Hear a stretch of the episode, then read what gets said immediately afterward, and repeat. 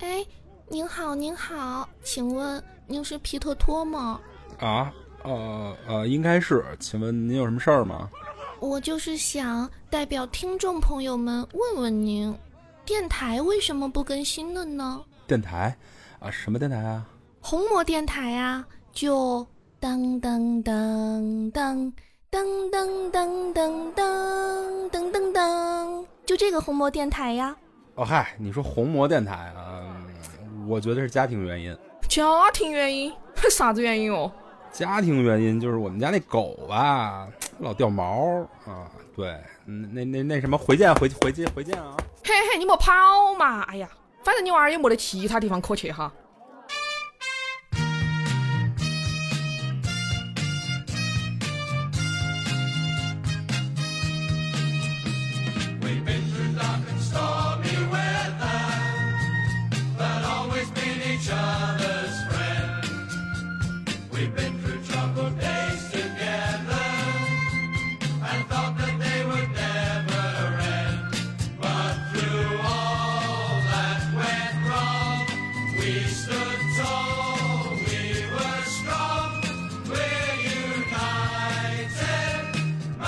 欢迎收听红魔电台第四季第一期的节目，我是皮特托，我是张大树，我是 Ray swing，大家好久不见。为了给十一月底开赛的卡塔尔世界杯腾时间，二二到二三赛季英超开赛会比平时来的稍微早那么一点，大概一周左右。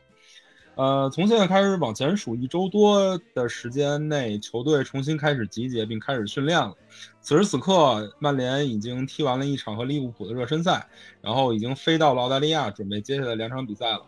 眼看新赛季就要开始了啊，照惯例又是我们仨一起给大家做做赛季前瞻节目。这么久不见了，两位都还好吗？上赛季积攒的负面情绪有没有消化掉？我还行，我其实有疯狂去分担。我我也看那个其他球队比赛啊，那个其实还可以保持一些对足球的热情。而且曼联其实上赛季在下窗完成之后，我的感觉是有一些结构上的问题，就是说。需要去被捧起来的那种高层建筑，或者说高级货，数量有点多，嗯，所以如果这老师你在群里头可不是用“高级货”这这三个字儿，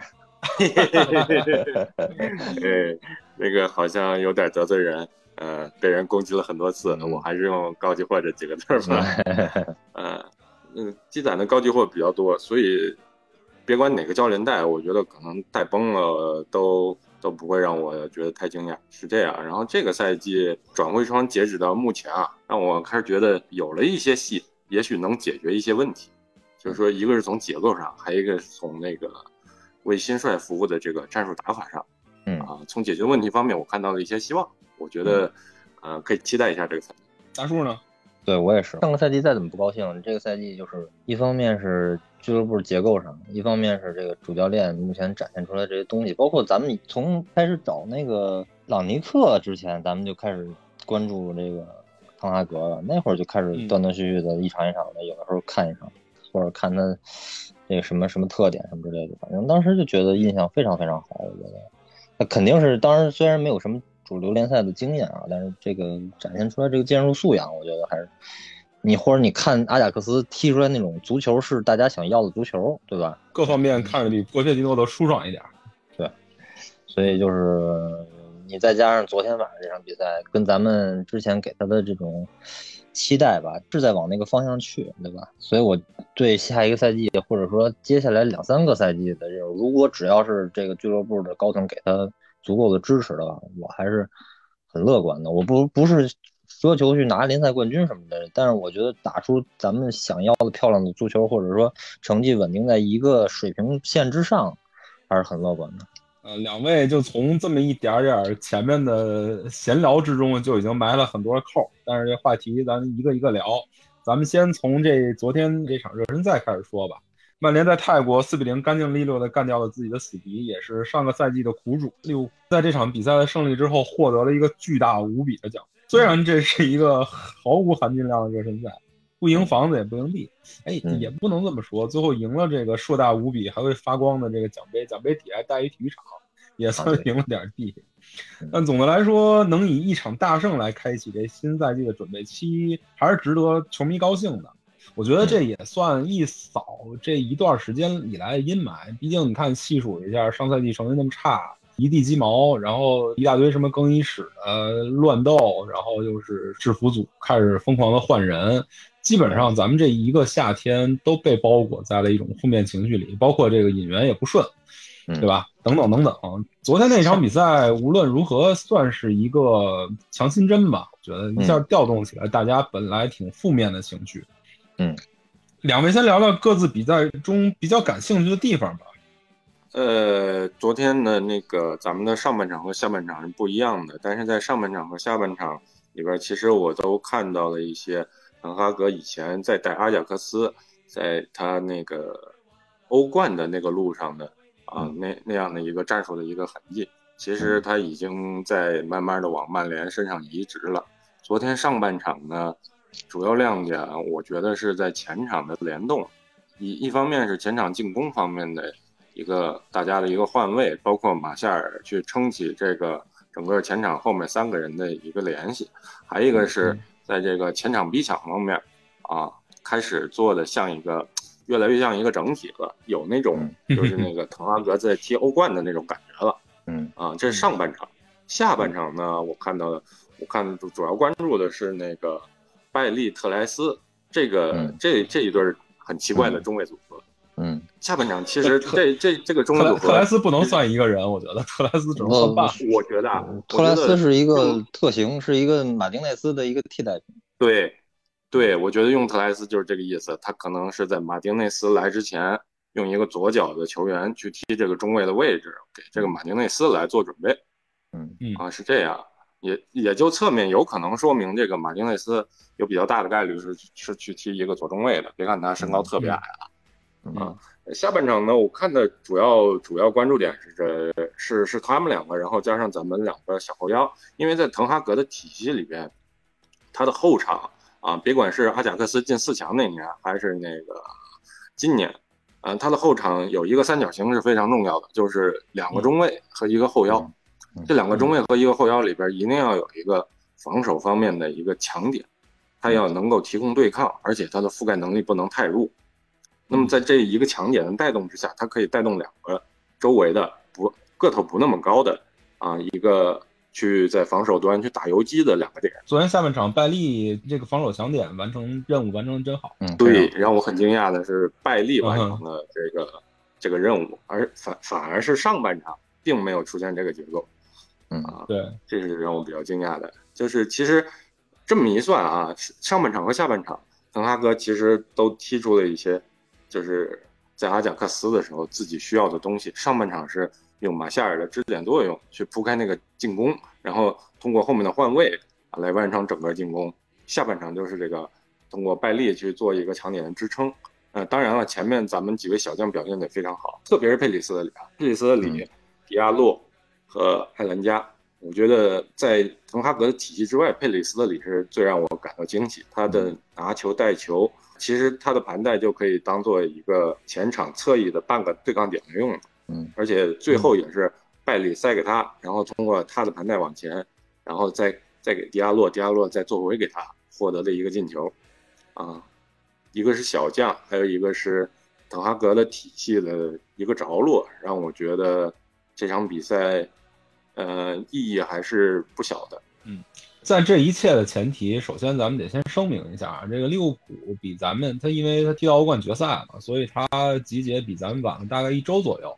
等于说，昨天那场热身赛之前，利物浦就基本上没有什么什么集结训练的时间，他的体能状况都是属于一个刚刚休赛回来之后的一个状态。那所以那 照照做照做不误。所以其实昨天那场比赛，相比利物浦来讲，滕哈格这边的压力还是比较大，因为你毕竟是训练了一周多了嘛，比人提前训练了一周，然后再加上你上半场开始上的是一个相对比较主力的一个阵容，相对而而言，利物浦上的就是一个以小孩为主的阵容。但是我觉得上半场在一开始的阶段，曼联的门前还是出现了几次挺那什么的险情，感觉上曼联的防守还是有点问题。瑞老师你怎么看昨天上半场开始漏的那些那些球呢？昨天上半场，一个是那个我刚才说的那个，其实并没有形成一个稳定的三角形结构，比较稳定的，其实反而是被喷的最狠的麦克托米内，他去往后落的这一个阶段，他去封住了一些空间，但是他去封住的那些空间，不代表说滕哈格最终追求的那个最稳定的那个三角形结构已经完成了，因为林德洛夫、麦克托米内和瓦拉内这三个人搭起来，其实仍然是三个非常高的高点，并没有说嗯。一个强点带两个游击这种扫荡的效果。还有一个就是滕哈格最近一年欧冠的体系里边比较重要的是一个边后卫内收，他用的是非常非常老的、非常老而且速度也不快，甚至还得过心脏病的布林德去做这个内收工作。那布林德扫荡的其实扫荡的非常好，但是达洛跟布林德就没有办法相比了。我觉得是这两个原因，一方面是内收的那个人选，另外一方面是后场那个支撑整个球队的那个三角形结构都没有完成，所以，嗯嗯，利物浦出几次机会也是在这个情理之中的，也是很正常的。德赫亚的这个出击，整个这个后场这个逻辑还没建立起来，等于是。包括昨天，其实马奎尔也是临阵受伤了，他也没出场比赛。右边瓦拉内，左边林德洛夫的这么一个搭档组合，应该不会是赛季开始滕哈格主打的这么一个后卫搭档，包括后腰的位置上，我你这么说吧，马奎尔受伤反而是件好事儿。我跟你说，要是昨天那个结构把马奎尔再放进去，那更惨，那就是上赛季大家喷的那马奎尔。啊，对对，因为昨天后卫线很靠前嘛，然后利物浦那几次机会基本上都是打穿了以后开始赛跑，然后拉出来的情况，包括左右拉扯，马奎尔可能会吃比较大的亏。这个等马奎尔受伤好了以后，后面留着后面再观察。嗯，呃，说说其他的人，大叔，你觉得昨天你挑几个好的表现好的说，挑几个表现不好的说？说比我印象比较深的吧，一个是拉什福德能跑纵深了，这我很惊讶，放下 爵士的身段，有一脚打门还是挺丢人的。那我不赖他，他只要态度，那是那是脚风还没找回来呢，他只要能跑，能往回跑，能往前跑，他不是在赢球或者拿球等，这他就有还能挽救一下稍微。对他自己踢得也舒服很多嘛。对对对对对，呃，马夏尔这就不说了，马夏尔他的技术特点都知道，你咱们看能看过阿贾克斯球的，明显就是把他往那个呃两三年前的塔迪奇那会儿那块儿安的，你知道吧？嗯、能持球，呃嗯，对，当然肯定肯定没有塔迪奇在荷甲那个作用大啊。然后那个呃布鲁诺前提之后，我觉得比这个上赛季的表现没有那么煎熬了。那个另外，我觉得可能教练组对他也有要求，就是嗯别那么冒险，别对对别那么冒险，或者陪抢稍微用点脑子什么之类的，这点还是不错的。小麦克，我想说一下，小麦克，我觉得就是他，按理说是当应该当做阿贾克斯现阶段就这两年的那个阿尔瓦阿尔瓦莱斯的那个角色，一个落后的防守型中场。但是我觉得他作为一个说不好听点，就是一个苏格兰人吧，就是英系足球的这么一种这个球员吧，个头也太高了，是吧？啊，个头太高了，然后他的意识，包括他的这个基本功、柔韧性，我觉得比像法米尼奥、拉阿尔维斯这种的肯定。阿尔维斯其实，在阿贾克斯干的活没那么复杂，我看了好几场。其实没那么复杂，但是，但是小麦克就就算是现在直接就安安到他这个位置，还是稍微有点不达标，我觉得。对，嗯，因为阿尔瓦雷斯他的奔跑能力实在是太强了，我能看到的他的回防的镜头都是在冲刺跑，这个实在太变态。呃，这点我觉得可能是下一步要换，现在能凑合用，但是下下一步，下一步这个，因为他是中场这个这个点，他很命门的一个点，他怎么去给给擦擦屁股是很很重要的。嗯对，因为滕哈格那个体系，如果中卫做不到强点作用的话，那就必须有有后腰去站出来。像阿尔瓦雷斯，其实对咱们那个绯闻目标马丁内斯，他的掩护作用是非常明显的。对，或者你说上马奎尔当一个强点，然后说你前面这后腰其实是现在是没人的，你无论是来了埃里克森还是德容，那这都不是一个能当做防守三人组的一个人，所以看到就弗雷德了。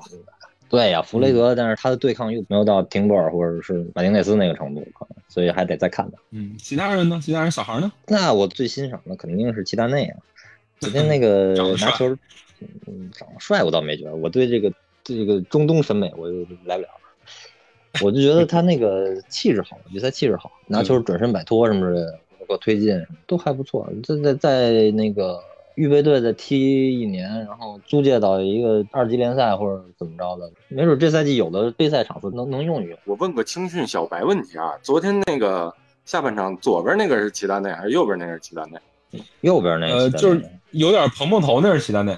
金发哦那个是萨维奇，左左边那是萨维奇啊，萨维奇二世。对，作为曼联纯正的青训出品，居然在中路能能拿球能做动作，我觉得是挺挺稀。对于曼联这个青训体系来讲，是个比较稀缺的资源。尤其是萨维奇，尤其是萨维奇这风格的，对吧？对对对对，我感觉我这个看他那样，就感觉跟他爸应该没什么区别。没没没想到还比较沉稳，嗯，可以可以，嗯。当然，我觉得萨维奇的那个上限肯定不太高啊，但是以后努努力，机缘巧合下能踢个英超保级或者中游球队也有戏。嗯，我觉得昨天上半场最亮眼的人应该除了马夏尔啊，我觉得应该是桑乔。看桑乔的表现，你们觉得咱们还需要阿贾克斯那安东尼吗？桑乔其实本来就很符合，按说应该是很符合滕哈格体系的。虽然说他可能说回防、回防和那个身体素质有些问题，包括打门的力量，但是他传球控球方面应该还是能符合滕哈格的一些。对于进攻球员一些要求的，其实他的话确实跟他有一些类似的。桑乔的进攻组织还有这个大局观、传球都比安东尼好。安东尼往返、折返，然后包括那左脚内切打门这一下，肯定是桑乔比不了的。对，安东尼他其实身体素质稍微的更好一些，而且他做的很多动作更有一些张力。那左边呢？左边咱们这赛季截止目前为止唯一的引援马拉西亚。下半场踢了大概有半场时间吧，嗯，两位对他的初印象怎么样？我感觉马来西亚是当做达洛的左边的镜像版去引进的，因为他在，我我看了他的那个欧会杯决赛啊，其实他他的在场上的一些任务，大部分时间是要内收去做保护的。如果直接平移过来的话，就相当于滕哈格在阿贾克斯里边那个布林德，布林德啊。嗯，对，当当然他是完全没有布林德那个经验和那个老道的技术啊，他他能够踢左边后腰的一个大前提是左边中卫很靠谱，能给他防守端补漏，而且左边那个中场能够用技术去做下沉，让他在出球端不要去承担特别大的压力，然后他去在左边那时候去做一个防守扫荡和策应这个样子。当然他肯定是着眼于未来的。有可能变阵的一笔签约啊！现在我觉得不用期待特别多。对对对，我觉得就是昨天那个跟他配的那个前边的人和后边的人，导致他这个位置虽然是正确的位置，这腾格阿哥想用的位置，但是现在看不出来他的效果。昨天其实他没有那么明显那时候我看。嗯，我没有你们俩看的想的那么深那么多啊，我就是直觉的单纯的从他场上表现、场上动作来讲，首先他的动作速率和基本功跟技术功底是合格的，其次他的防守肯定是他自己相对比较弱的弱点，但是我比较担心的一点就是他的放铲，看马来西亚来之前的那些集锦，我就对他的放铲其实有点不放心，当然了。众所周知，集锦里的铲球永远是全百分之百成功的。嗯，但是昨天马来西亚在上场的十五分钟之内吧，有两个比较鲁莽的，就在集锦里展现的比较多的放铲，完全都没有铲到球。嗯，而且其中还有一个是在禁区的边缘，就是你说不好他真真真铲着了，说不好就是直接在禁区内。嗯，所以我觉得对这哥们儿的防守的鲁莽性稍微有点担心，而且你看滕哈格这个整个体系球，这个这个运转的体系，但凡缺了一个人，这球基本上就没法踢了。嗯，对吧？这哥们儿上来，如果半场之内吧唧来一红牌，那这场比赛不论踢谁，基本上都交的。所以我对他在适应英超的时间上还是比较担心的，其实。嘿嘿，对，这肯定要交学费的嘛。对，下个赛季你在左后场肯定会经常看见那个各种回追放铲什么之类的，那块就是一个坑，你知道吗？啊，其实说说白了就是他腿不够长，你知道吗？就不像小曼那样一个放铲就能把球留那儿，他铲铲我觉得就是老冲人脚踝去。嗯，对他个儿，因为他腿也短，对腿短，个儿矮嘛，而且他身边还很有可能是马丁内斯。嗯啊，对对，那整个左边就是一个高空黑洞。但是你把重心挪到前面去，你后边就就只能是用这种风险来呃接受吧。我觉得这场比赛就说到这儿，虽然赢了非常高兴，但是不赢房子不赢地。我觉得后面几场比赛才真正的是可以观察出曼联到底这个阵型在强对抗强度上来之后会是怎么样的。咱们先把时间线稍微往前拨弄一下，在这场比赛正式亮相之前，两位对滕哈格的初印象如何呀？就是他踢的那些比赛的基础逻辑是什么样的？给大家介绍一下吧。我其实对他一开始的印象不是特别好，因为我我刚才那个说那个咱们热身赛的几个亮点啊，以以前我觉得是马夏尔，以后我觉得拜利，这个其实是我看他，呃，之前一那个那个一八一九赛季的欧冠和今年欧冠的一个观感就是，他的前场一定要有一个对抗点，别管这个人是阿莱还是说用范德贝克和塔迪奇一起拼出来的。嗯前场一定要有一个对抗点，后场也一定要有一个能够真正在防守端当一个终结者的这么一个强点。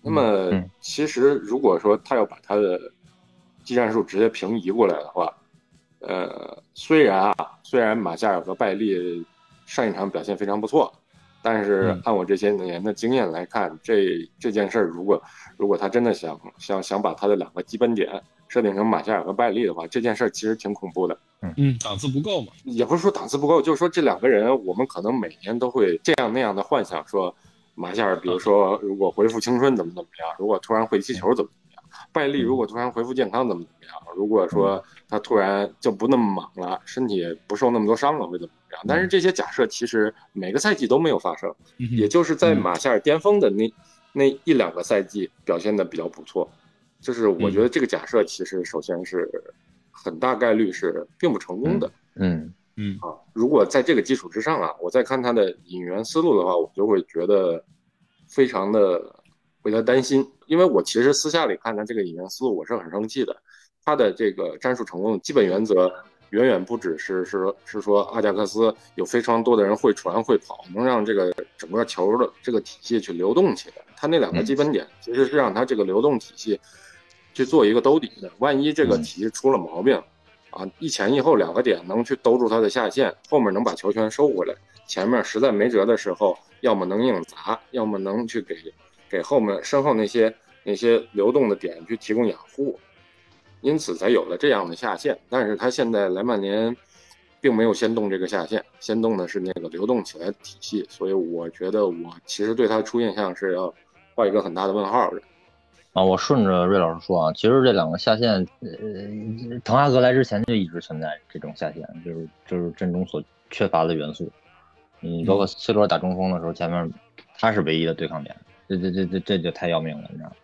嗯嗯，包括后边就没有一个机动性。其实我在看他和足球的时候，我就是好奇他能来到英超之后能打成什么样。就是他的这个这个这个成绩，你你就说就算首先荷甲就不说了啊，非常强度非常低，然后你就说在欧冠吧，他也只是你在荷甲的时候你可以养精蓄锐，然后你去欧冠的时候集中的冲那么几场，所以他没有一个持续性的这种说服力，对吧？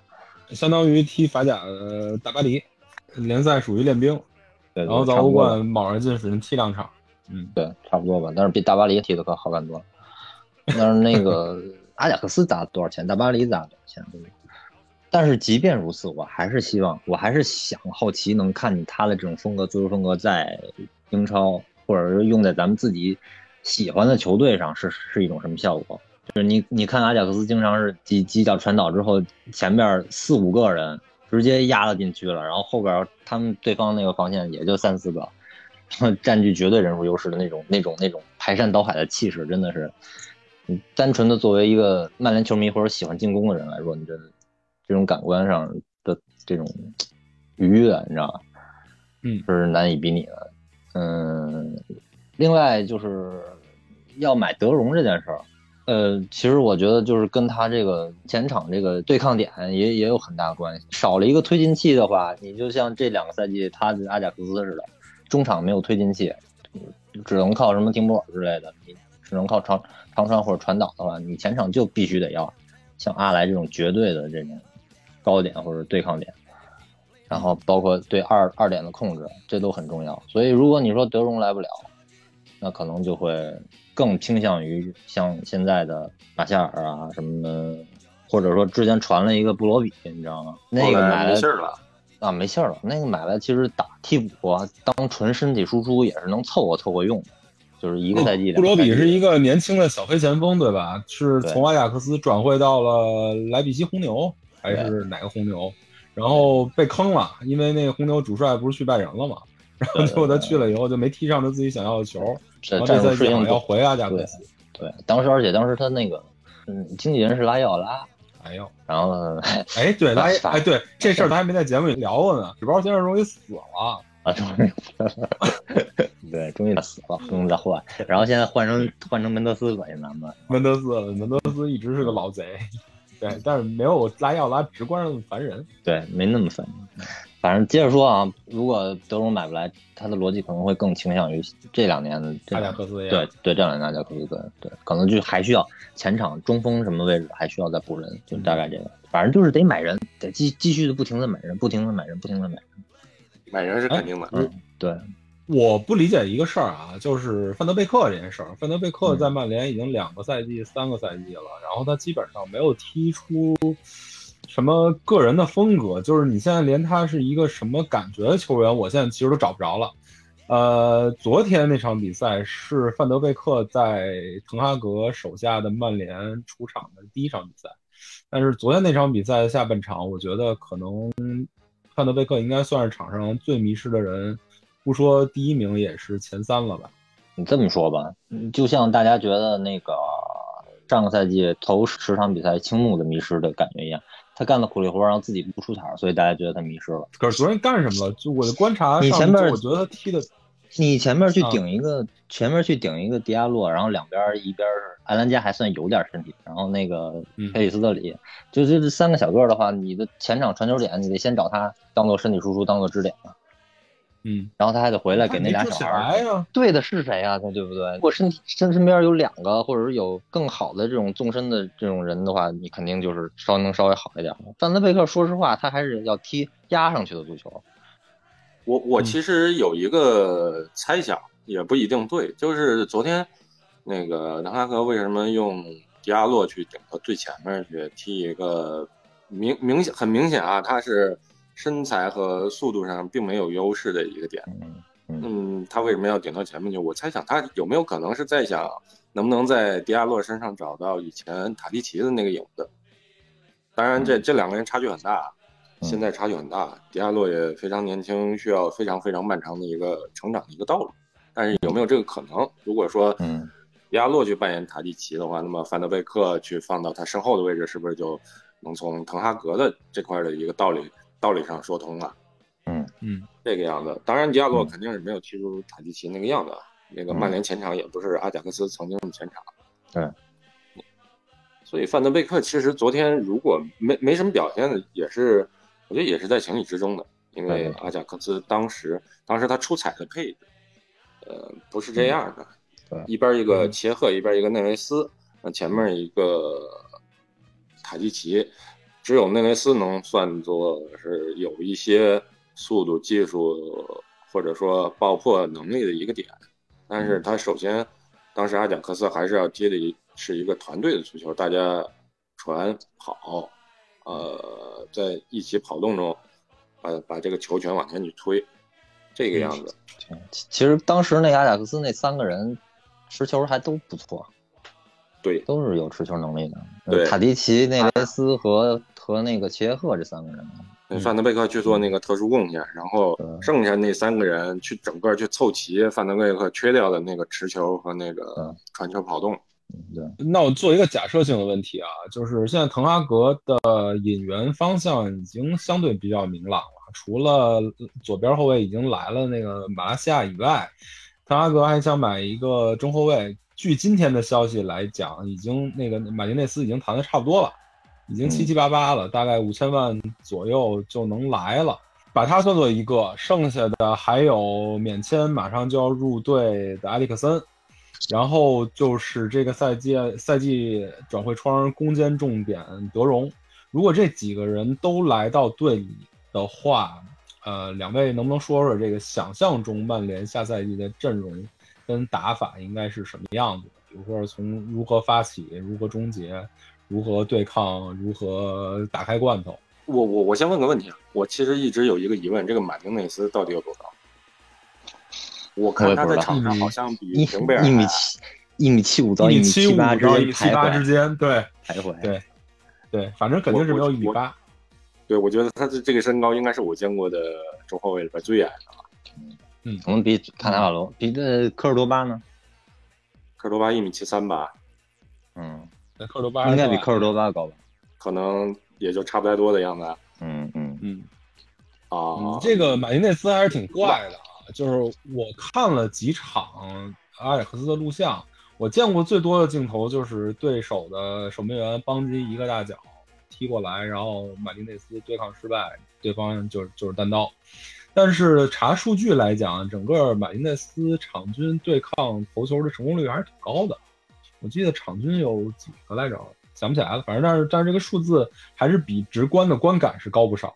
你看他打那个本菲卡，其实大部分时间是把努涅斯给拿捏的，但是就是这种身高，他就永远存在一个雷。最后那个绝杀球也是压着他进的。阿贾克斯后卫全是矮个，对，你在角球里头肯定就没办法。这这这种，但是在在在曼联有马奎尔什么之类的，他会他会稀释他的这个身高身高的缺点和对抗的缺点的。所以这个马丁内斯到底是会打马奎尔呢，还是会说像现在阿贾克斯一样，未来买两个矮中卫，然后去搭一个稍微高一点点的后腰呢？但是其实曼联阵中这个后卫已经是一个非常淤的状态了。如果对盖利能用，然后瓦拉内肯定走不了，林德洛夫我觉得大概率也是轮换阵容中很重要的一个角色，包括马奎尔，他的预期肯定是一个首发中后卫，因为滕哈格已经公开把他定了下赛季的，队长，嗯，对吧？队长不首发那其实是挺莫名其妙的一件事儿吧，对吧？那么有很大概率就是说他去打马奎尔。对我也觉得他是大我觉得是大马奎尔的。嗯如果啊所以谁能给我梳理一下曼联这下赛季这个，如果这假设这些引援都成功了，球是会怎么踢？大概是会是个什么样儿？呃，我觉得还是得从这个双中卫组合说起，就别管是马奎尔还是瓦拉内上啊，嗯嗯，这两个人肯定跟滕哈格前几年遇到的德里赫特和今年更矮更轻的阿尔瓦雷斯是完全不一样。嗯，就别看德里赫特当时其实也是一个被人戏谑为胖子的绰号，但是其实他的他的重量没有那么重，而且他是有那种奔跑起来去做防守动作的那种感觉的。嗯，如果是马奎尔的话，那就得完全不一样的再去找一个怎么说呢，跟既跟马丁内斯搭，又跟马奎尔搭的一个后腰去做最完美的完善。因为马奎尔比德里赫特更重，他移动一定要能解决事儿，不能说嗯马奎尔往前一动空手而归，那不行，那那对对自己来说就是就就是一种空耗了。对啊，首先这个后腰我是在短时间内我是没有看到的。那么其实曼联下赛季的这个滕不只是曼联啊，也是滕哈格他自己体系需要的这么一个中后场三角，其实是并不完善的，相当于下线是存在问题。但是，但是如果运营的好，我觉得有可能是去避过一些雷的，比如说嗯可能部分场次用这个马丁内斯和其他人的机动性去盖住，然后马奎尔专门去负责解决一些矮个球员解决不了的疑难杂症，这个是有可能。嗯嗯嗯那么，一个左脚中卫马丁内斯摆左边，马奎尔摆右边，其实这个后场球路可以，我觉得是可以比较通顺的。那么，嗯。假设我们右后卫不引援，嗯。右后卫不引援，我觉得很有可能就是训达洛练舞王达洛去嗯。踢这个位置了，因为嗯。左边我在我在短时间内，我觉得马来西亚应该是竞竞争不过卢克肖的。嗯。卢克肖的话呢，我还是更看好他，就上下往返提供那个冲击。啊、虽然说他也能去内收去当一个点，但是因为右后卫没有人能上去啊，那你左边就得有人能上去。那左边有人能上去，就谁能上去呢？那就最强的上去呗。对。呃，如果说卢克肖去在左边提供冲击的话，那么右边达洛，其实今天开水老师也写文章说了，是要用达洛去做那一个内收的那个半个后腰，啊，去补足中场的一个不完整。那这一点，其实在上赛季，无论是朗尼克还是索肖手底下，都是有见过的。对，而且我相信大家也都见过，达洛在嗯。不传中的时候和传中的时候，呃，他的传球传球精度和选择是不是完全就是两个人的样子？我假设啊，假设这个后场三角、前面那个后腰是弗雷德，啊，如果那么其实剩下的一个或者两个中场，那个这个选择就比较关键了。我看到目前是在追德容，那德容的特点呢，其实可能跟大家想象中的传球机器那种类型不太一样的。他不是一个、嗯他肯定不是个调度者，对他肯定不是个调度者或者托尼克罗斯那样的传球机器，他其实更倾向于推进器需要有一些的空间去把球往前带，在移动当中输出一个传球的精度，嗯啊、嗯去去做一些，比如说向前带球当中，啪传一脚有穿透性的传球，啊嗯这个样子。其实他在强侧能做的事情不一定比弗雷德多。如果是这样一个嗯八号位搭档的话，那么其实他的防守贡献就很重要。我我现在看阿贾克斯一八一九赛季的比赛，然后再看巴萨现在的比赛，这个德容的防守投入度完全就是两个不同的人。嗯，这一点嗯让我感觉非常的诧异。按说他踢的位置其实也不一样嘛。他是就是因为德容，我在最近看了很多就是分析他的文章，包括包括一些球队的教练在聊他的时候，我觉得呃能得出一个结论吧，就是他在阿贾克斯跟包括他在荷兰国家队踢的是一个位置，他这个位置在巴萨呀是被布教授给占占据的，他很多自己擅长的东西是让布教授给解决了，所以他在那巴萨的阵中就稍微有一点尴尬。有一些情况是这样，但是其实，在一八一九赛季那个阿贾克斯啊，其实德容当时的定位有点像上一个赛季的格拉芬贝赫，你防守的时候也要参加，然后在进攻组织阶段要往后面去去拖，要往后面去拖，去帮助后场协助做一个出球，这个可能就跟你刚才说的那个。去去做拖后出球这一块是类似的，但是问题其实就在于，如果他要落在这个位置，那么一个逃不开的问题就是由攻转守的时候，他防守贡献怎么办？嗯，因为他在巴萨也踢过这个位置，我看过几场他那个踢居中的，尤其是那个巴萨被欧冠小组赛出局之后，去踢那个欧联杯加拉塔萨雷，嗯嗯呃，他其实踢这个位置，并不。也并不能拿出一个非常令人信服的表现，这个是要考虑的问题所在。如果说你拖后后腰，比如说不要弗雷德，也不要麦克托米内，叫德容去做这个出球的话，那么滕哈格是不是能找回一八一九赛季那个我仍然能看到大量冲刺去回防的那个德容？嗯，那个赛季虽然。我听别人说他是因为打过中卫，所以那个抢断数据和拦截数据是有一些虚高的。但是我是可以在场上看到他非常多的一个冲刺回防的镜头，这个是可以肯定的。嗯、滕哈格是不是能找回几年前的德容？这这一点我仍然不确定，因为滕哈格要找回的几年前的人实在太多了，嗯、像马 夏多了点要几年前，拉什福德要几年前，拜利要变成几年前。哎，这个这么多人，我不确定他有没有这个能力。对，我不确定他哥有有没有这个能力找回那么多人的几年前。嗯，所以我我其实还是会倾向于假设德容应该是一个推进型的一个八号位，另外一个中场可能不会是去摆四三三这种，很有可能就像这个赛季阿贾克斯一样，呃，把博博古伊斯放在一个相对靠前的位置，那么这个位置很有可能就是毕费。嗯，毕费其实如果能够按照滕哈格的理念和要求去控制自己，把把那个跑位和传球都给控制住，对，对，应该还能用，因为在滕哈格的体系当中仍然会有传中这种需要。其实贝尔豪斯水平肯定没有毕费高，贝尔豪斯也是需要前面对前插，然后后面后面去回撤接应，也很特型的，很特型的。就必就就必须把 B 费当一个鼓励来看待。对对对对对，我我有点不理解啊，就是你你在队里有范德贝克有 B 费的情况下，你再把埃里克森搞过来，我觉得是摆得下嘛。这个或者说他有可能是要踢 B 费的屁股的，就是说 B 费你如果不按照要求踢，我就上埃里克森了。嗯，这一点我是埃里克森处于一个职业生涯这个阶段，他大概三十左右了吧。我觉得他能签到曼联的一个替补或者轮换的一个角色的话，他自己本人也做了挺大的牺牲了。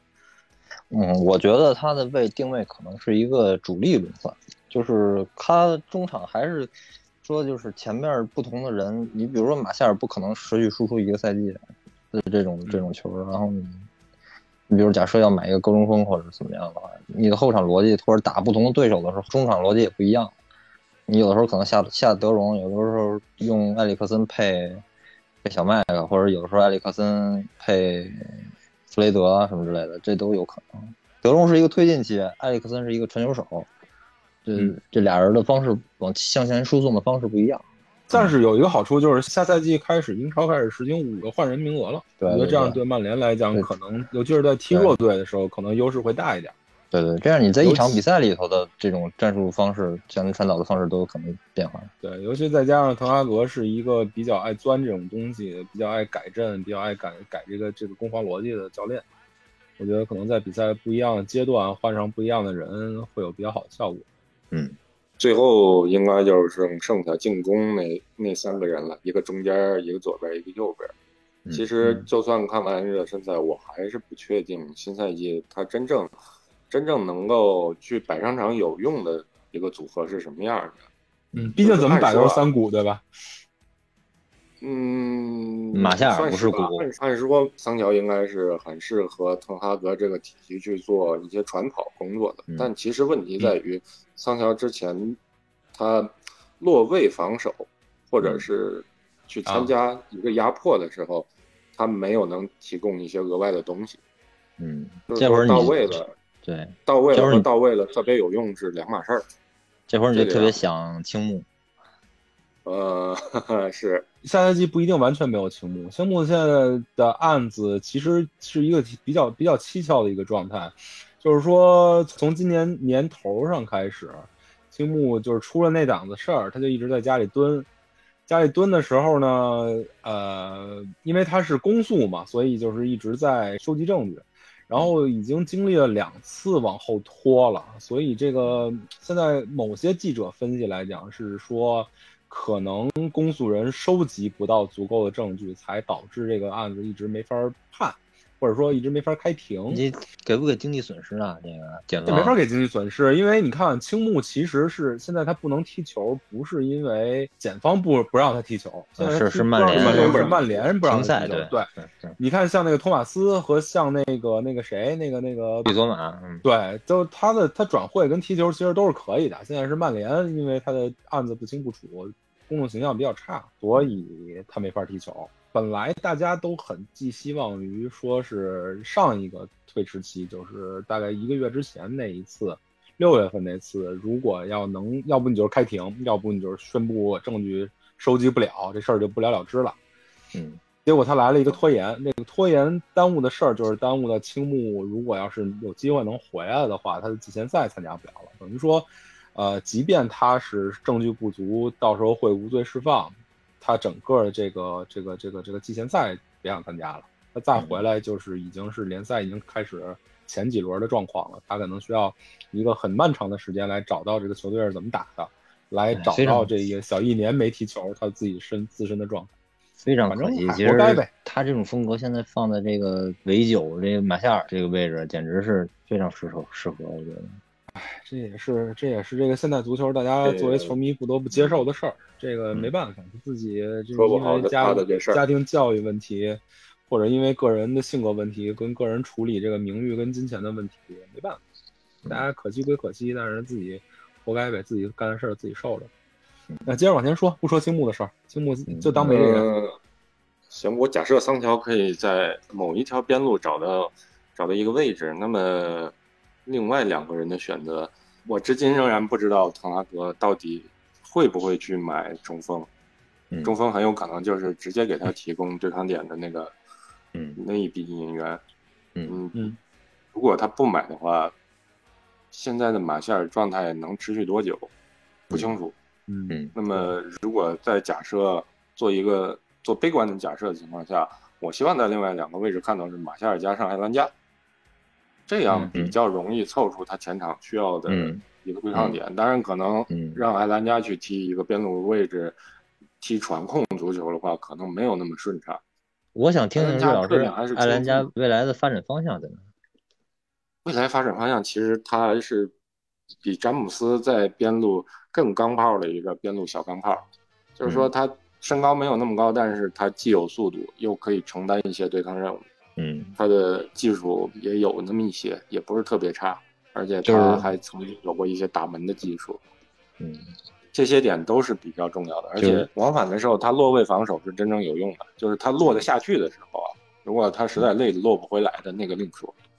嗯这个职责是在我看来，滕哈格想要拼出一个完整的对抗点的话，那这个职责是是是比较重要的。因为桑乔这边但是如果说你肯定不能指望他那什么，所以只能靠那个艾兰加了那边。对，但是但是滕哈格是更看重去凑出前后的那两个对抗点，还是说更看重去凑出起码八个人参与，踢出有流动性的足球？嗯这点上面我我我不是很确定，因为呃，踢出有流动性的足球也可以说是在情理之中的吧。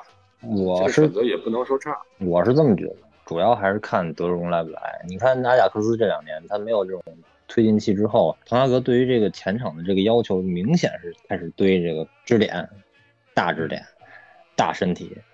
你包括这个阿莱的这种使用，他这个赛季踢一半，然后一看那布罗比不行了，马上就把布罗比给给租回来。你包括你看那个德甲最后几场，基本上就是阿莱踢个，比如踢个六七十分钟，觉得对抗力开始下降了，俩人一块上，甚至是布罗比也上。对所以我觉得他这随着他这个执教这么多年了，慢慢的，我觉得他对这个支点的要求是自己有一个清晰的认识，我需要这个东西的。所以我觉得就是可能他会不可能就是那么理想化的觉得马夏尔一个人就能完成这个任务，嗯，是这么一个概念。那是一件好事儿。嗯那个起码起码能有兜底了。嗯，对进攻防守里边，你抓住进攻这一头，起码有个兜底的东西。这是理想的方面啊，这不好的方面是现在曼联他没有一个球探团队，我现在你买人全靠滕哈格，这这事儿你谁谁谁受得了啊？这个，不是，我听说曼曼联联不是没有球探团队，曼联是球探团队。现在在滕哈格刚上任的时候，他没对风格完全不统一的，风格完全对，因为我不知道你你要的是什么样的人，我的这个嗯整个之前攒的那个数据库都没法用了。我听说有五六十个人，一个特别庞大的数据库。我 看过那单子，但是他都没法用了，因为滕哈格对这个这个打法的要求跟曼联过去十十年或者或者说过去一辈子对足球认知都不一样，所以可能需要一段时间慢慢的再重新建立。嗯，哎，那这数据库到底是怎么运营的？不是说我按条件一筛就能筛出人吗？还是说你这是 FM 思维，它它应该是有一个就是定量分析跟定性分析两两个结合这么一个东西，但是它怎么设定这个这个数值或者怎么设定观察目标，还是得需要根据打法跟一个基础打法来来来这么定的。他如嗯如果这个球探吃不准这滕哈格到底是什么什么路子，他的打法是什么思路，他或者说他吃得准，他理解不了，他理解不上去的话，这个数据库就基本上等于废。那有点难了？是有点难了。肯定是会难。呃，咱们先把这个话题放一放吧，毕竟这个刚开始第一场比赛，第一场比赛肯定解决不了大家所有的疑惑，把这个疑惑慢放到后面慢慢观察吧。我先简单的说一下这个赛季现在目前走了的人，或者和大概率要走的人。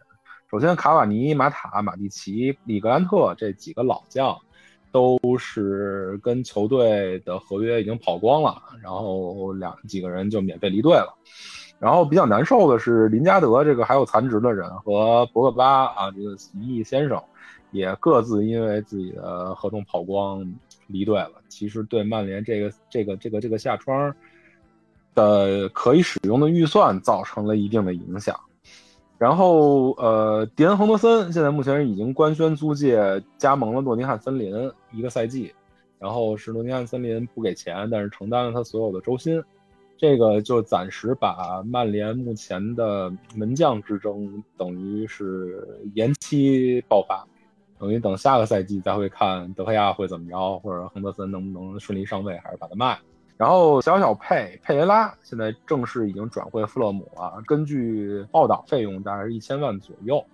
这个是本来小小佩是计划转会巴西的，然后结果那那球队赖账，嗯等于我我告诉说我想要你人，但是我不愿意付这钱，没钱转身一千万变成五百万，白送东西。转身转身富勒姆老铁农场主老铁就把这把把这账给结了，我觉得还挺好。嗯我都觉得，然后我都觉得有点卖高了，对便宜点卖，然后后年他再升回来的时候，你再卖他俩。这以曼联的风格，这个这一个弃将能卖一千万，简直已经算是开天辟地的事儿了。嗯嗯然后小将列维特转会邓迪联了，这个费用比较少，大概也就三十万镑左右，但是有一个百分之二十五的转会二次转会分成。嗯嗯然后今天是图安泽贝，图安泽贝本来是跟着球队一块儿去这个夏训的，去这巡回的，结果今天临时飞回英国去了，说是处理个人事宜，但是现在目前看来好像是要转会了。说是伯恩茅斯要对对对对对，啊，伯恩茅斯说要谈那个热刺坦甘加，然后结果人家不去，然后要他。伯恩茅斯现在是打三后卫了吗？像坦甘加和图安泽贝这种只能只能打三后卫的，嗯，突然想起买他来。嗯，然后今天有传出来说那谁想买拜利德老，啊啊，刚卖了库里巴利，刚把库里巴利高价卖给了切尔西，这切尔西换了美国老板以后，果然就是展现出一股咱们熟悉的味道。对，真的是感觉就是影武者似的。捂着支票部了。嗯，啊，这一夏天靠着切尔西给咱曼联兜着底呢。对对对对对，特莱斯估计是要走了，尤其是在马马来西亚之后，特莱斯好像已经没什么太大的作用，嗯除非买不到。我觉得即便是买不到马丁内斯，他他他也不能真的踢那个左脚的中卫。嗯是，嗯应该不会。然后琼斯，琼斯也是没跟着大部队来这个巡回赛，自己在曼彻斯特单独训练。我不知道是能卖出去，还是已经确定不在新赛季的大名单之内了。反正琼斯也是咱老大难问题了。这个即便卖，我估计也卖不出多少钱去。能嗯走就不错，能有人给他开合同就不错了。省心事就行。嗯，然后 BV BV 也是有队想要，他也想走，因为好像是不在滕哈格的这个这个计划之内，他可能下赛季不是租借就是直接转会走。还有就是万比萨卡，我觉得万比萨卡，我想我想稍微展开来说一下，嗯，因为我个人觉得啊，单从球员的素质来讲，或者球员能力来讲，我怎么看怎么觉得他比达洛特强。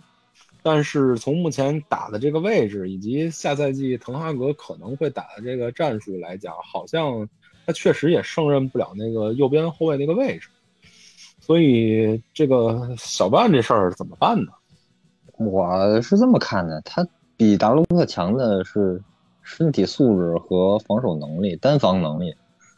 对剩下的他他他能给这个整个阵型提供的完整度和进攻进攻方式，完全比不了达洛特。虽然我特别看不上达洛特啊，但是你现在有达洛特，你这个这个后场逻辑能能全乎。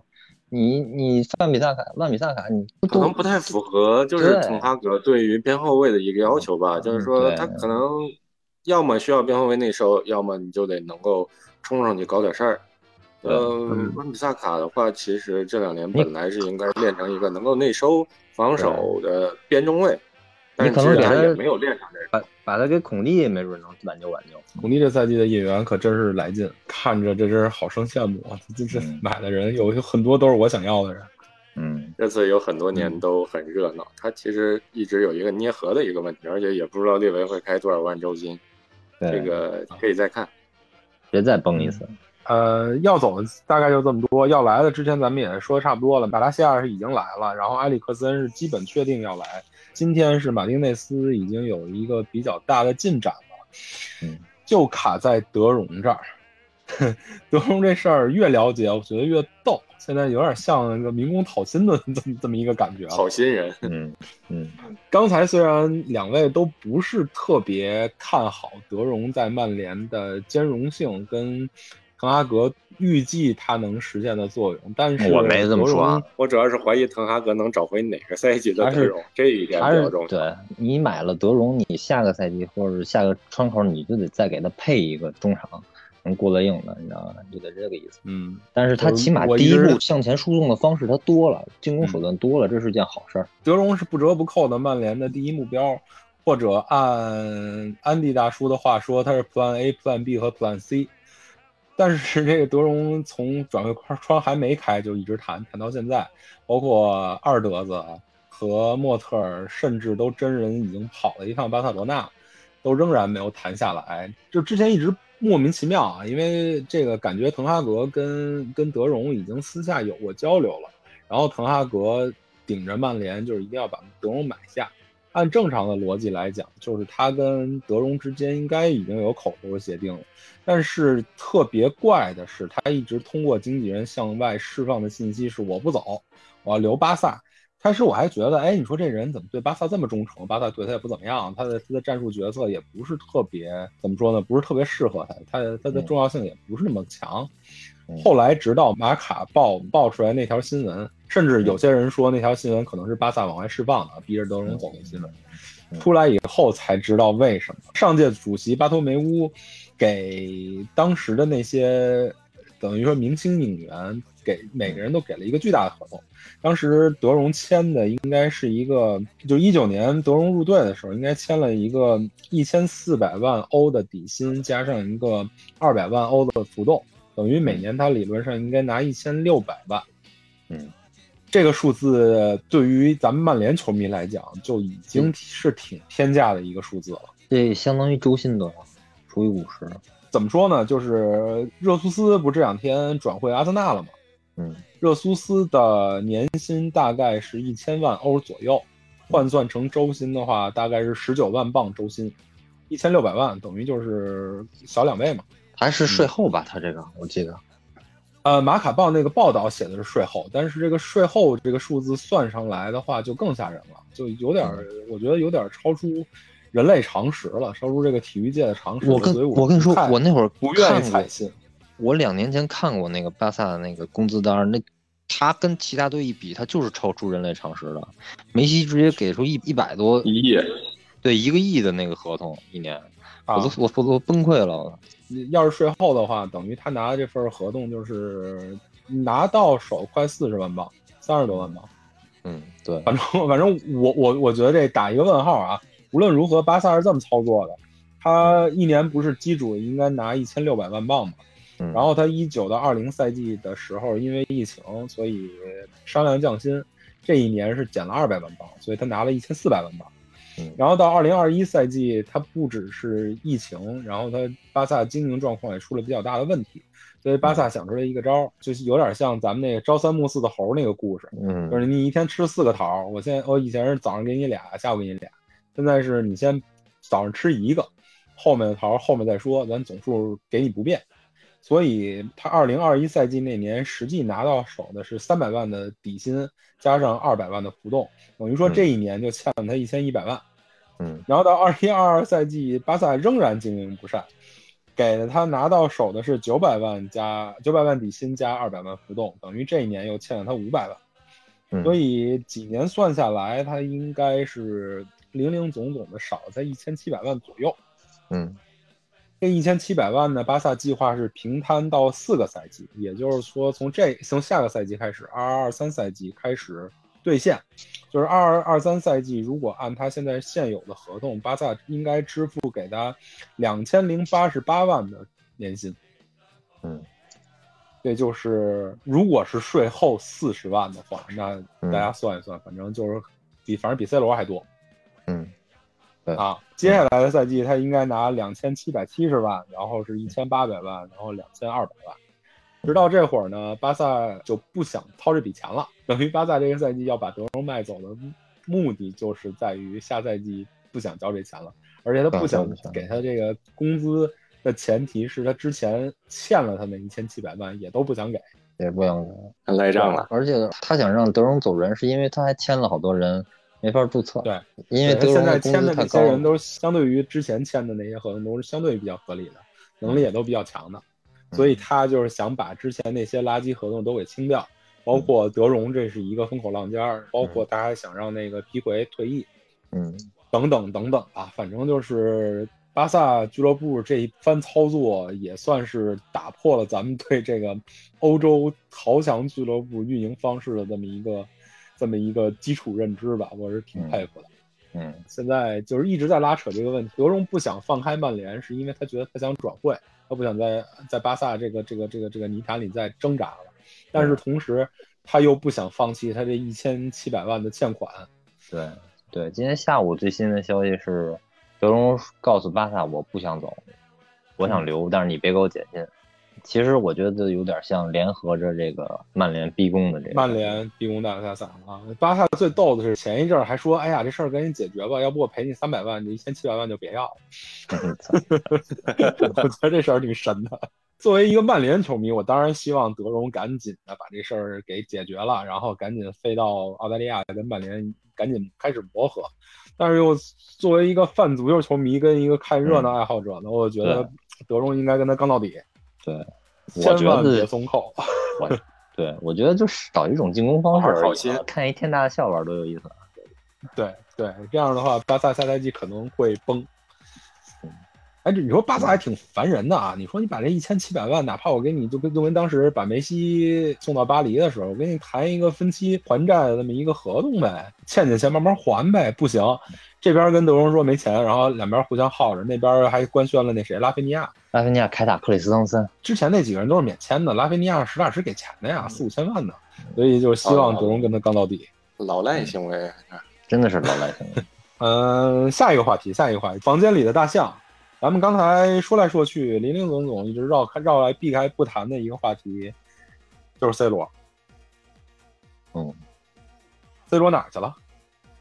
谁能给我告诉我一下？葡萄牙。对啊。为什么呀？家庭事务。你你拿着球队的顶薪，然后你上赛季跟曼联在更衣室里争了半天队长袖标，然后新赛季开始你人没了。嘿嘿，我觉得看结果吧。反正就好像季前赛也挺顺利的嘛，是不是？对，最后看。我觉得就是，我觉得就是你走了就赶快走，走了咱们就赶快翻翻一篇儿就完了。嗯，现在因为这事儿他没有敞开了说呢，你只有等他走了或者留下的那一刻，你才能知道。甚至都不能把 C 罗行为定性为罢训，因为俱乐部已经公开说了，我接受他他请假的理由，对吧？虽然这个理由不告诉你们。虽然里他们人在哪儿，他什么时候归队，我也不知道。对啊，首先我觉得走肯定是利大于弊的啊，就是你走了省下那么多钱，我再买一个身体型中锋，那不挺好吗？对吧？嗯，反正留着就是可能给滕哈格考验会多一点吧。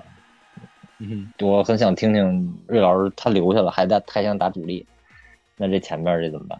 前面可能就找不到那个对抗点，对，或者说那怎么办呢？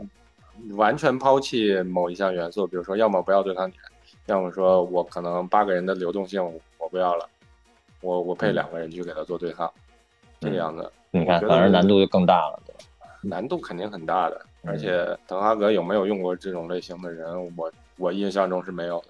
对，所以说非常非常特殊的一个前场球员，对吧？就是 C 罗的问题，我觉得其实就是两项嘛，一是走，二是二是留。留首先咱们知道了，就是滕哈格不会使这样的人，包括上赛季 C 罗在朗尼克手下这些表现也能看出来。一是 C 罗不能逼抢，二是他自己也不愿意紧逼。他最后交出来的数据是全欧倒数第一的紧逼次数倒数第一的前锋，所以年纪大了嘛，你应该这么说，他能紧逼，但是他不太愿意每场都紧逼。他很大多数他很明白九成的场次都不愿意紧逼。他很明白自己要把这个 劲儿放在哪场上，然后我还得保证我的出勤率，我还得保证我在某一场比赛发光发亮。他是这样，你知道吗？就是年纪到点儿了，没办法，嗯，是吧？可是年纪到点儿这事儿，大家都看得明白，他自己看不明白啊。他他不接受替补，也不接受轮换。你看上赛季把他半途换下来的比赛，直接掀桌子摔碗。对吧？然后朗尼克蹲在场边上跟他解释半天，为什么把你换下来啊？等等等等等等。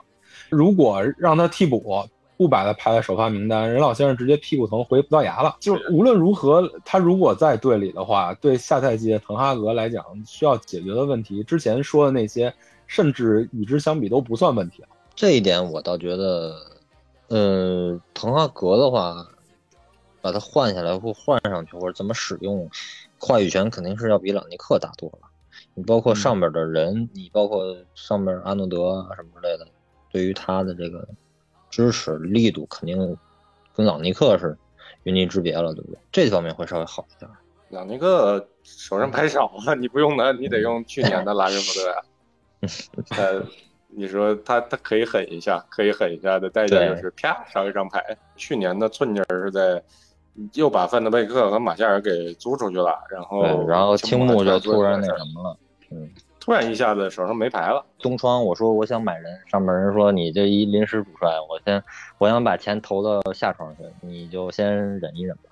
你说这怎么怎么打牌，对吧？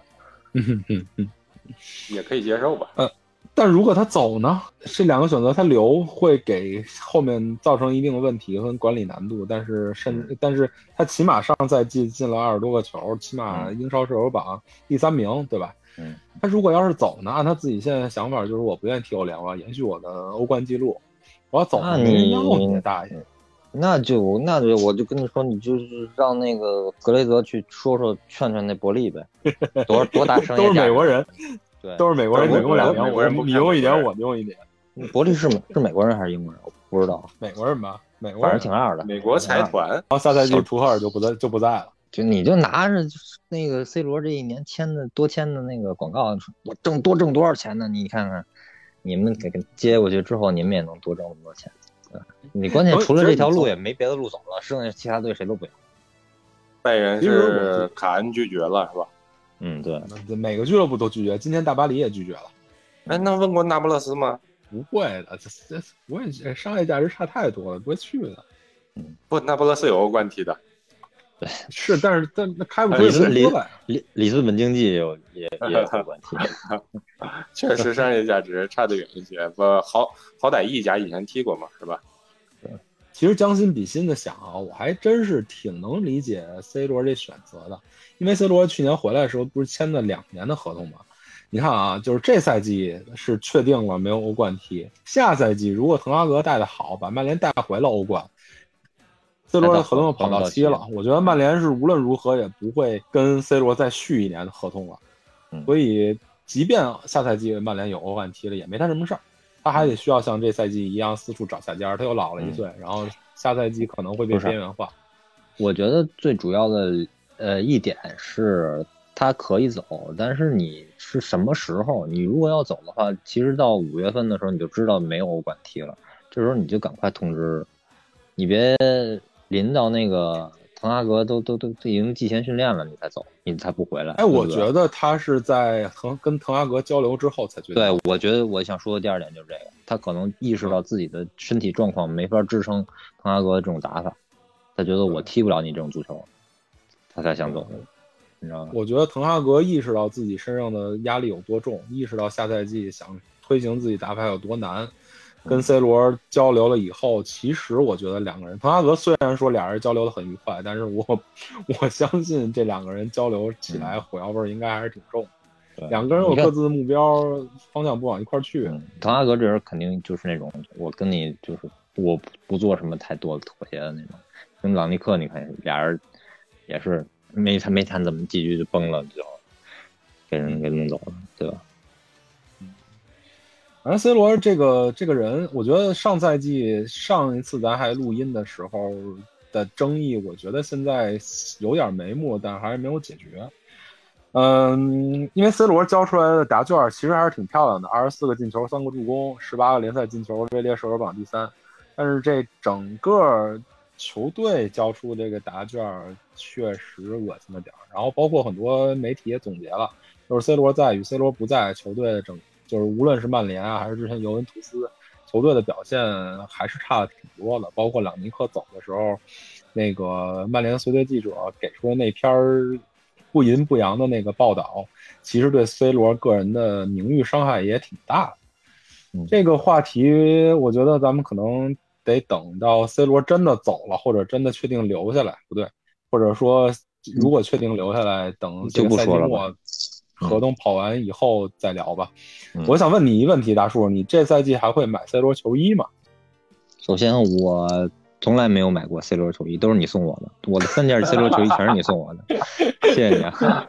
让你接受，别人送我我也不要。不要，我心我心比你宽，送我球衣我就要。我柜子里还有皇马球衣呢，人送我的球衣的话，我想印的，如果如果买布罗比的话，我想来个布罗比。你知道我是特别喜欢那种满爪的那种球员，即便他可能水平不高，但是就只要够满转，我就要买。你的上一个偶像已经退役了，对，阿金芬娃已经退役了，所以看有没有新的接班的人，就是不会呗，干脆啊。你不送我，我就不会；你送我，我就要。行吧，行吧。如如果咱要留队，我就送你一件，好吧？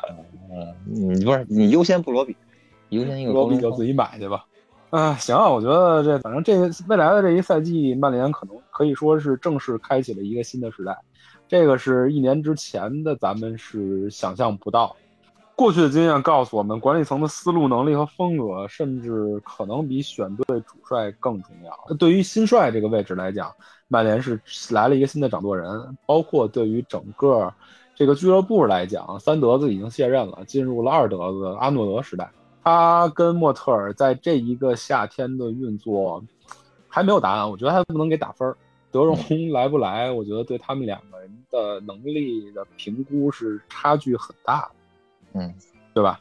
嗯嗯，就包括你那个，还是得等下个赛季，整个球探组都已经落听了，信息量都全了。你包括你看这个赛季这这些谈判都处于是纯属于让人拿着辫子谈的。你一个利桑德罗给谈到五千五百万，我的天呐！虽然缺缺他，虽然缺他这样的人，但是他肯定不止五千五百万。所以才阿贾克斯不缺钱了，阿贾克斯缺的人太多了。阿贾克斯主教练也让你撸走了，然后然后球员挨个撸，他自己也卖的也不错。拉芬贝赫跑了，对他他妈不缺钱，他他那仨人总共才卖出五千万，然后一个那谁就想卖五千万，而且看来也是成功了。无论如何，下赛季对曼联来说是一个非常重要的重建赛季。嗯，从咱们球迷角度来讲吧，曼联在曼曼谷给咱们开了一个好头。但是这个开好头这事儿也让我想起了当年在美国鸡精四座的范加尔，所以，嗯，每次想高兴的时候又想到范加尔的例子，又高兴不太起来，所以我觉得还是要放平心态，把球一场一场看。相信在这个巡回赛之后，我们对球队的打法风格和能力可能会有一个初步的认知。嗯，对我我忘了简单介绍一下接下来的比赛安排了，就是七月十二号，就是昨咱们录音的昨天晚上，曼联四比零战胜利物浦。七月十五号就是本周五，曼联会在墨尔本对战墨尔本胜利。这个墨尔本胜利是纳尼新加盟的球队，咱们又不能看到一个老熟人啊。然后七月十九号，曼联继续在墨尔本会对阵水晶宫。嗯水晶宫这场比赛，我觉得可能是一个比较好的评判的标准，就是英超级别的对抗了。对，紧接着会去对，紧接着会去珀斯对阿斯顿维拉，然后再回奥斯陆对马德里竞技，最后会七月三十一号七月底回主场跟巴列卡诺踢一场，结束这整个的巡回赛。我觉得这一串比赛看下来，包括这一串比赛磨合下来，曼联可能打法就会初具雏雏形了。希望。经过这么一些比赛，能磨合出一个比较好的打法思路，嗯，为下赛季英超做一个比较好的准备吧。嗯，行了，那这期就聊到这儿，感谢两位，嗯嗯，谢谢大家收听，哎，谢谢各位，好，就这样，拜拜，拜拜。